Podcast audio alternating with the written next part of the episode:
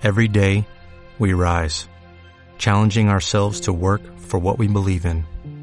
At U.S. Border Patrol, protecting our borders is more than a job, it's a calling. Agents answer the call, working together to keep our country and communities safe. If you're ready for a new mission, join U.S. Border Patrol and go beyond. Learn more at cbp.gov/careers. Pues para hablar de televisión tenemos a una persona que ha sido crítico de televisión y que después ha sido colaborador y ahora es parte contratante del leitmotiv de Andreu Buenafuente. Bob Pop, muy buenas. Muy buenas, ¿qué tal?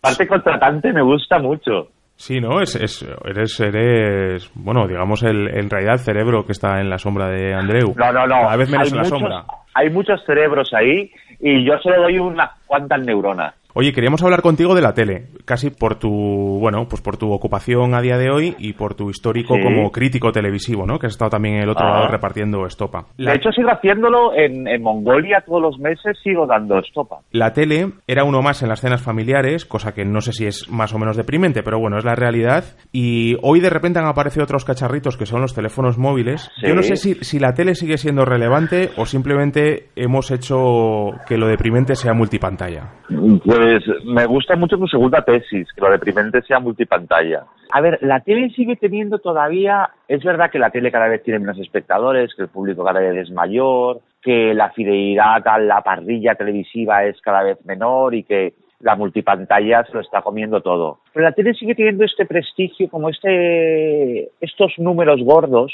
eh, y, y el dinero. La tele tiene el dinero. La tele tiene los anunciantes y tiene los presupuestos tochos. Tele en abierto y tele de pago. Luego está la multiplataforma que está muy bien, pero, pero la, la tele sigue siendo el, la nave nodriza y de hecho muchos de los contenidos de multiplataforma no son más que repeticiones o adaptaciones de cosas que han salido de la tele. ¿Y sigue teniendo potencia en una noche como la de hoy, como la de Nochebuena? ¿Sigue siendo un referente, uno más de la familia?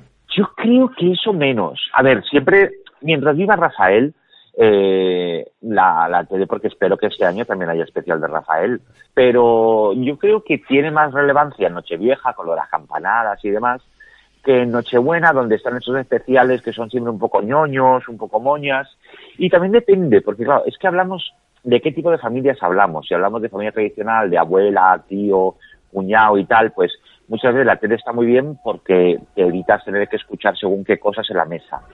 Pero si hablamos de familias como la mía, que somos mi marido y yo, pues la tele está muy bien porque después de cenar nos ponemos una serie en Netflix o en Movistar, que en el fondo forma parte de nuestro ocio, pero no tiene nada que ver con la Navidad. O sea, no, no refuerza ni subraya en la noche navideña, sino que incluso te puede servir como evasión. Hola Bob, soy Ruth.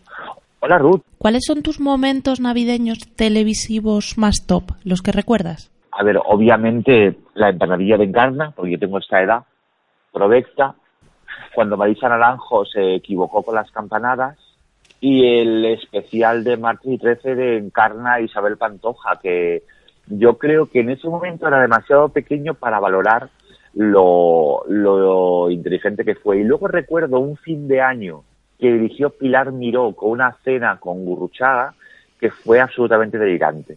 Nada, yo quería salirme un poco de la tele y preguntarte más por tu, en tu vertiente como especialista en cabreos de la humanidad, con Sí. consecuencias históricas. ¿Qué tema podríamos introducir en la cena que crea un pequeño cisma cuñadil?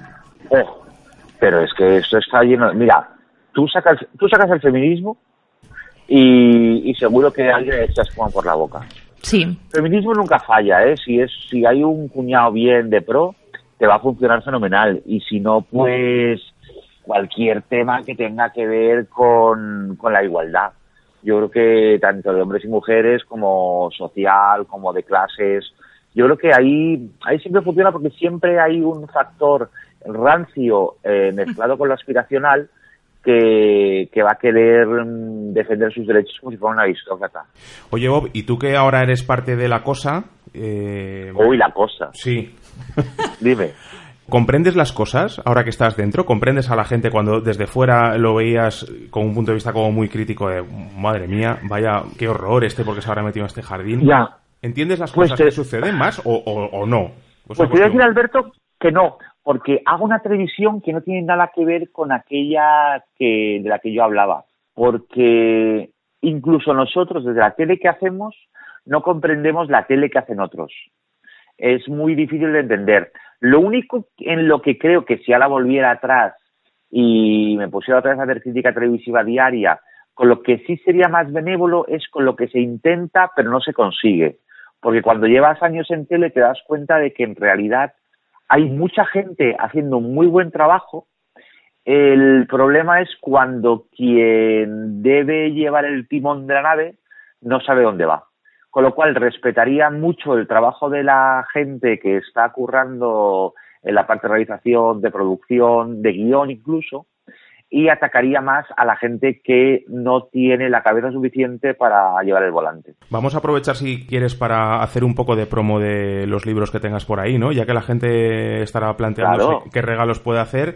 Eh, el último que ha sacado es el Días Ajenos, ¿no? Como en una segunda parte de Días Ajenos. Exacto. Hay, son dos días ajenos, primera verano, que es el primer volumen, que es rojo, y otoño-invierno, que es la segunda parte, que es verde. Y son libros muy bonitos, eh, de hecho van por la segunda edición y uno de ellos tiene prólogo del crítico literario Ignacio Echevarría y otro de la escritora Belén Gopegui. Y son unos diarios míos cruzados con diarios de otros que recomiendo mucho a la gente como regalo navideño. Para consumir la vida de una persona, ¿tiene más sentido los diarios, que es un poco como Twitter, o las biografías o autobiografías que es un poco como Instagram, donde ponemos ya pues una cierta pose, las cosas que nos interesa, la pátina del tiempo que va dejando algo como mucho más benévolo. Pues depende, eh, depende de los diarios, porque hay diaristas muy mentirosos eh, y depende de las biografías. Hay biografías magníficas. Yo creo que para conocer la vida de alguien de verdad no hay nada como una buena biografía bien documentada. Yo eh, recomiendo siempre muchísimo una que escribió Miguel Dalmau sobre Jaime Gil de Viedma, eh, que me parece un ejemplo de magnífica biografía. Pero si se combina con los diarios de Jaime Gil de Viedma, pues uno tiene el dibujo del personaje. Yo creo que combinar los diarios de alguien con su biografía bien documentada y bien hecha es la mejor forma no solo de conocer a alguien, sino de entender eh, en qué se parecen todas nuestras vidas, que no somos tan distintos. Pues Bob, eh, muchísimas gracias por sacar un ratito en este Happy Sounds para hablarnos pues, de televisión. Te seguiremos, te seguiremos en todos los medios en los que estés y te premiamos. Has visto que no te hemos sacado casi casi nada político, que entiendo que la gente será muy pesada ahora con todo esto, ¿no? De repente alguien se posiciona y es como la novedad, ¿verdad? A mí me, a mí me parece bien todo, ¿eh? Yo es que entro el trapo de todo. Vamos a ver, si fueras Susana Griso no te cojo el teléfono, pero a ti sí. Muy bien, Bob. Muchas gracias. Y feliz a vosotros, y un placer. Año Nuevo y todo esto. Abrazo. Disfrutad mucho de todo.